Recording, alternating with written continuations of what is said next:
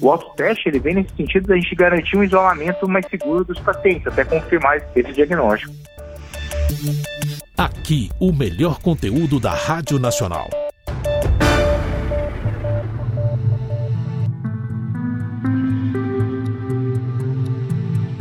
Olá, sou Walter Lima, sou âncora do Revista Brasil.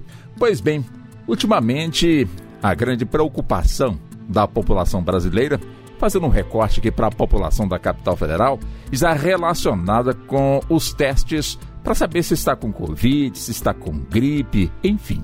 E foi realizada uma entrevista com o médico infectologista, o Dr. Leandro Machado, que tira todas as dúvidas. Vale a pena acompanhar e se informar. O convite está feito. É importante realmente as pessoas tomarem iniciativa própria e, e buscar esses testes, doutor Leandro? Então, é importante sim. É, países como o, os Estados Unidos já usaram, já estão adotando os, os autotestes como, como rotina.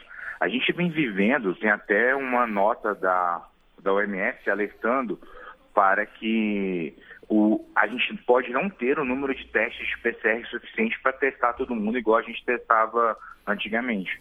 Então, por isso a importância das pessoas estarem usando também os autotestes. Como que eles funcionam? É, você começou a apresentar sintomas, você está na dúvida que, que tem Covid ou não, vai lá na farmácia, compra o seu teste e faz o exame. Esse teste ele tem um a, a gente chama de valor preditivo positivo e valor preditivo negativo. O que é isso? Se você tem uma clínica muito sugestiva de Covid, faz o exame e ele é positivo, a chance desse resultado ser positivo vai depender do teste, mas ele é acima de 80%.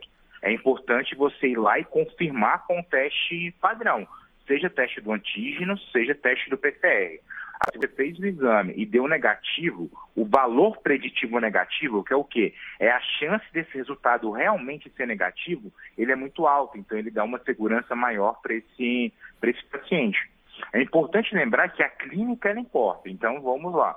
Você está com tosse, febre, perdeu o olfato, perdeu o paladar, está com dor no corpo, fez o teste e deu negativo. Opa, peraí é, eu vou consultar um médico, ah, não quero sair de, de, casa, faz uma teleconsulta e aí o médico vai te avaliar e falar, não, é, é, importante realmente você fazer o teste. Não, essa tua clínica a gente pode segurar, você está bem, vai ficar isolado cinco, sete dias, porque agora a gente mudou o tempo, o tempo de isolamento, e com cinco dias você faz o teste. Se tiver negativo, você sai desse isolamento. Mas os testes deles são importantes num contexto aonde o teste de PCR feito pelos laboratórios, eles são escassos, eles podem acabar, a gente não vai conseguir testar todo mundo como a gente testa, e é importante em um contexto onde a clínica do paciente agora, ela está mais branda, a gente vem percebendo isso com a nova variante, ela transmite mais, mas a clínica ela é, ela é mais branda.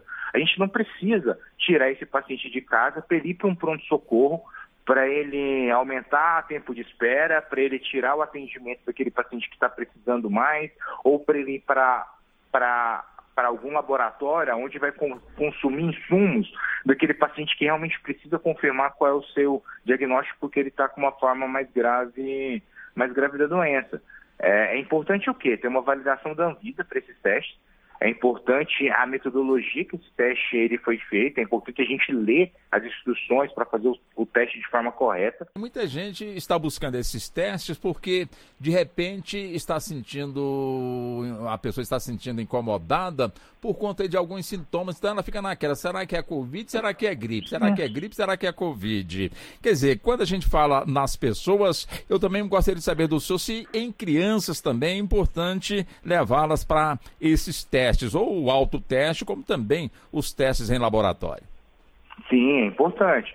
É sempre importante a gente confirmar o diagnóstico. Ainda mais em criança, que a gente tem as, as infecções respiratórias em crianças, elas podem ser tanto, são mais comuns serem por vírus do resfriado. A gente tem que entender que agora nós temos o vírus do Covid, o SARS-CoV, que gera um quadro de infecção respiratória. A gente tem a influenza, que já vinha ao longo de vários anos, e nós temos também os vírus dos, do resfriado, adenovírus, para influenza.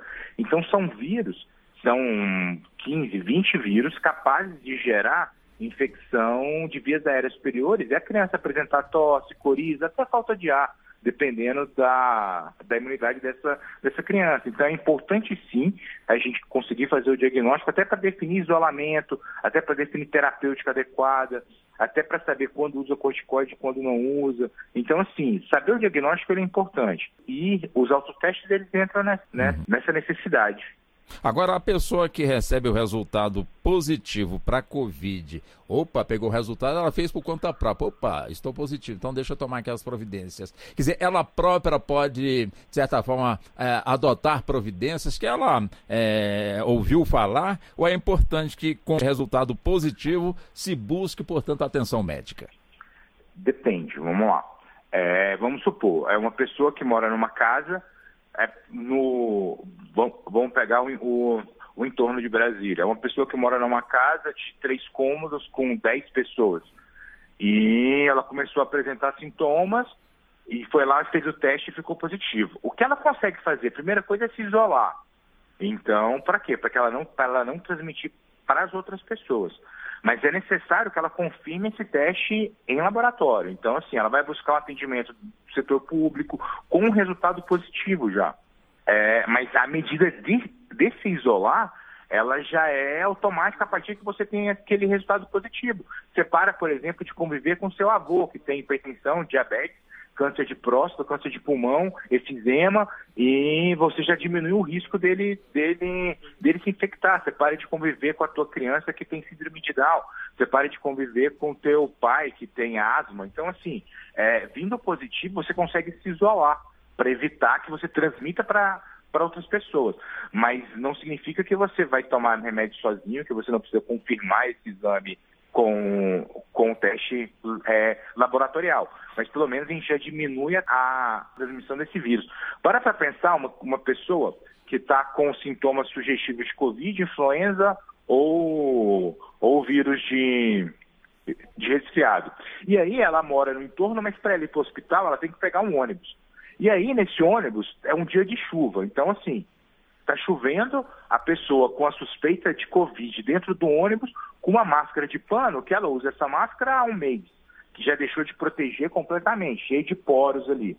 Então, ela acha que está protegendo as outras pessoas com a máscara sem qualidade, só que porque ela não conseguiu fazer um autoteste na farmácia que está do lado da casa dela, ela entrou no ônibus no dia de chuva, fechado, e correu o risco de transmitir para as pessoas que estão perto delas. Então, assim, nós precisamos raciocinar nesse, nesse sentido também. O autoteste, ele vem nesse sentido da gente garantir um isolamento mais seguro dos pacientes, até confirmar esse, esse diagnóstico. O Revista está entrevistando o doutor Leandro Machado, é médico infectologista. O senhor também conversa com o nosso âncora no Rio de Janeiro, doutor Leandro. É o César Fatioli. Vamos lá, César. Obrigado, Walter Lima. Doutor Leandro, o senhor fala em isolamento.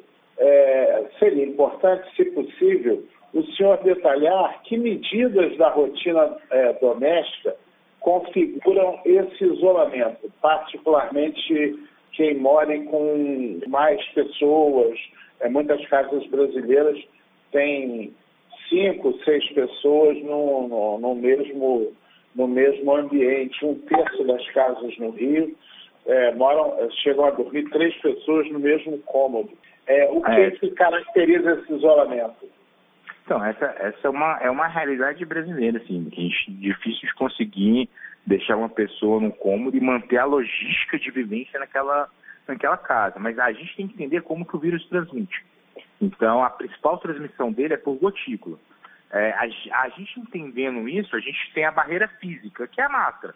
Mas a gente tem que entender que a máscara tem que ser de qualidade. Então, vamos supor, uma casa de dois cômodos, cinco pessoas.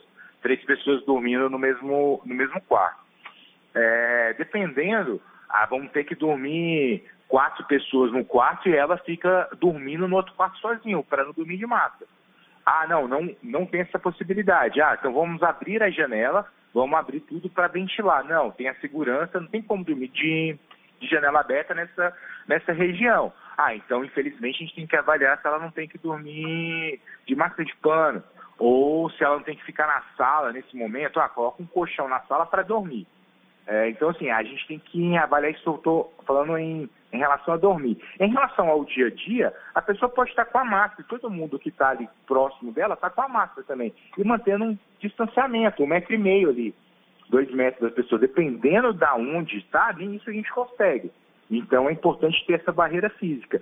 E é importante as pessoas estarem vacinadas. Por quê? A vacina, ela não garante 100% a proteção para não se infectar, mas ela diminui a chance.